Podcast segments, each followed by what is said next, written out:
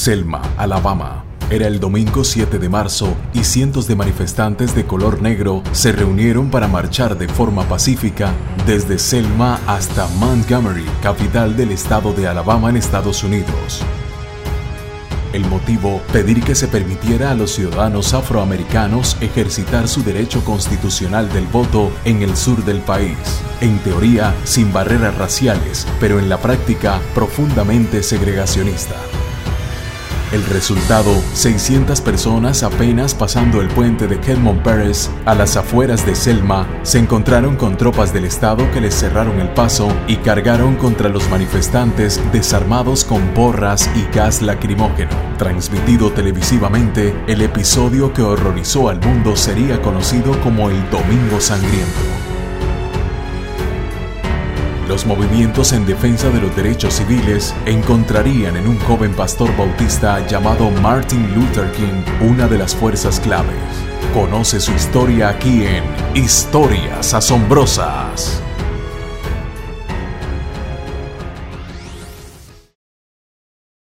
Martin Luther King Jr. dedicó su vida a la lucha no violenta por la igualdad racial en Estados Unidos. Nació en enero de 1929 en un largo linaje de ministros bautistas, hijo de Alberta Williams y Martin Luther King.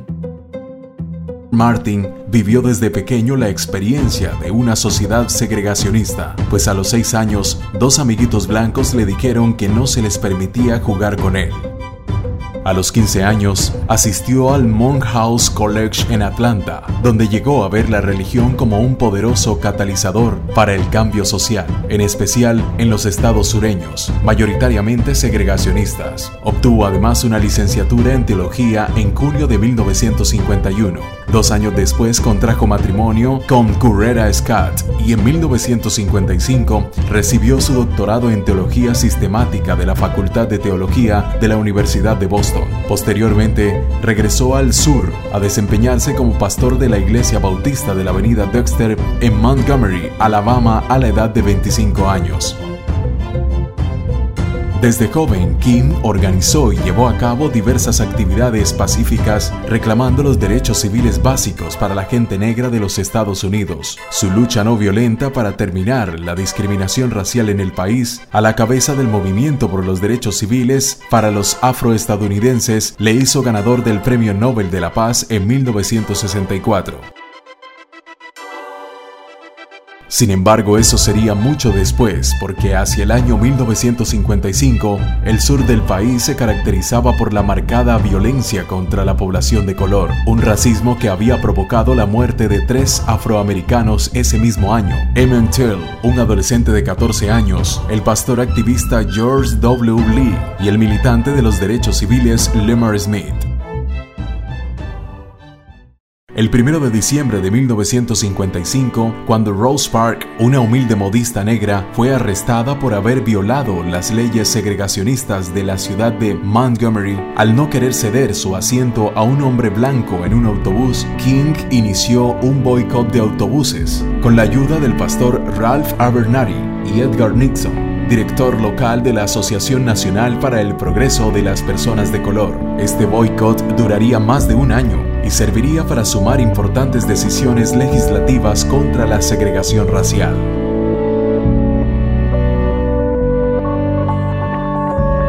La Corte Suprema de los Estados Unidos anuló las leyes de segregación en autobuses, escuelas, restaurantes y lugares públicos en diciembre de 1956, 381 días después de que King se pusiera al frente del boicot contra las empresas de transporte en Montgomery, hecho que llevó a la quiebra a la compañía de autobuses en una ciudad con 105.000 habitantes, 42.000 de ellos negros.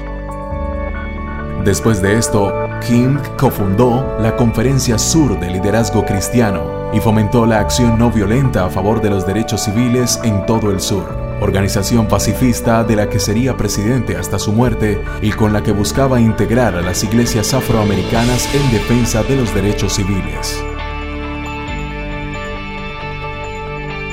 A lo largo de la década de 1960 fue detenido durante manifestaciones no violentas en Alabama, Florida y Georgia. Mientras estaba encarcelado después de una de estas detenciones en 1963, Kim escribió su carta desde la cárcel de la ciudad de Birmingham, en la que delineó la base moral del movimiento de los derechos civiles. En el verano de 1963, en la histórica Marcha sobre Washington, el movimiento congregó a 250.000 manifestantes. Allí, al pie del Lincoln Memorial, Martin Luther King pronunció el más célebre y conmovedor de sus discursos, conocido por la fórmula que encabezaba la visión de un mundo justo. I have the dream, tengo un sueño. Esta marcha ayudó a la aprobación de la Ley de los Derechos Civiles, 1964, y la Ley del Derecho al Voto, 1965. El domingo 15 de septiembre de 1963, un atentado con bomba del Ku Klux Klan contra la iglesia bautista de la calle 16 durante el momento de la oración causó la muerte de cuatro muchachas negras e hirió a 22 niños. El ataque ocasionó indignación nacional y reforzó el movimiento de los derechos civiles liderado por King y las organizaciones cristianas. Este terminaría por convertirse en el tema político más importante de los Estados Unidos de los años 60.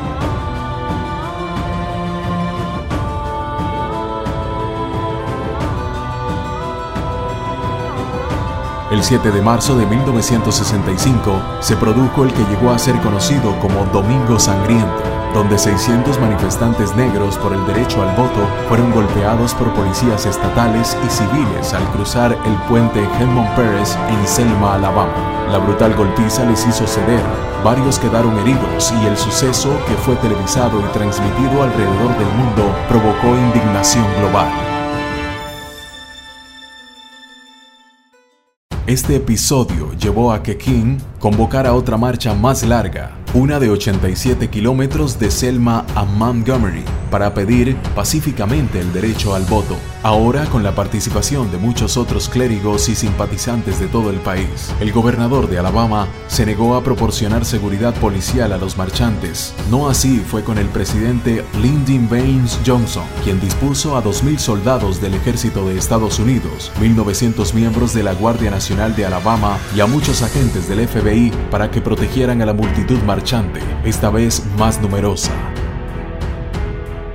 Fue así como el 21 de marzo de 1965, 3.200 manifestantes iniciaron la tercera marcha a lo largo de la Ruta 80 en los Estados Unidos, conocida como la autopista Jefferson Davis. Los marchistas arribaron a Montgomery el 24 de marzo y al Capitolio del estado de Alabama el 25 de marzo. Con miles que se unieron a la campaña, 25.000 personas entraron a la ciudad capital ese día en apoyo al sufragio. Allí Martin Luther King pronunció su discurso How Long No Long. Ese mismo día, la militante blanca de los derechos humanos, Viola Liuzzo, fue asesinada por el Ku Klux Klan cuando transportaba a unos manifestantes en su coche. Martin asistió al funeral y el presidente Johnson intervino en la televisión para anunciar la detención de los culpables. Menos de cinco meses después, el presidente firmó la Voting Rights Act, mediante la cual se garantizaba el derecho al voto para los ciudadanos negros sin restricciones de ningún tipo. Martin Luther King entendió cómo una condición esencial de la dignidad humana, la igualdad racial, se hallaba legitimada en el plano político por los principios de la democracia, de lo cual siempre se declaró partidario, y en el plano moral por los principios cristianos. En consecuencia, creía que la acción destinada a la conquista de los propios derechos no debía ser considerada jamás como subversiva ni revolucionaria. King no proclamaba la violación de la ley, sino que sostenía que no pueden obedecerse leyes injustas porque éstas se oponen a la ley moral. Señalaba el camino del amor en contraposición de la inactividad de los negros pasivos y al odio exasperado de los nacionalistas. Martin Luther King supo aplicar de forma creativa el principio de la no violencia en una serie de campañas antisegregacionistas que le convirtieron en el líder más prestigioso del movimiento americano para los derechos civiles. Le valieron la concesión en 1964 del Premio Nobel de la Paz y provocaron su asesinato a manos de un racista fanático en 1968.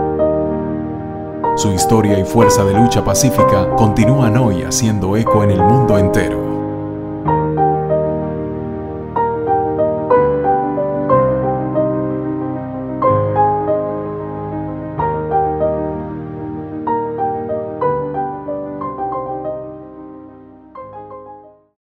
¿Qué te enseña la vida de Martin Luther King?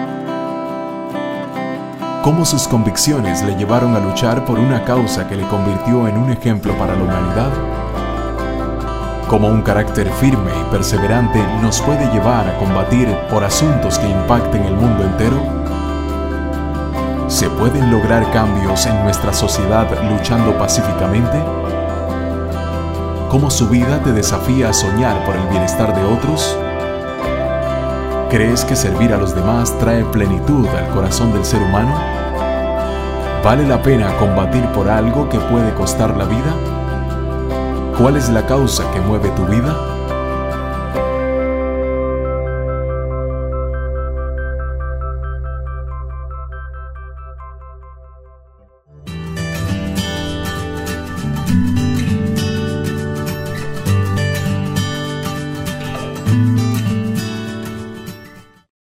Nos vemos en nuestro próximo relato de Historias Asombrosas. Historias Asombrosas.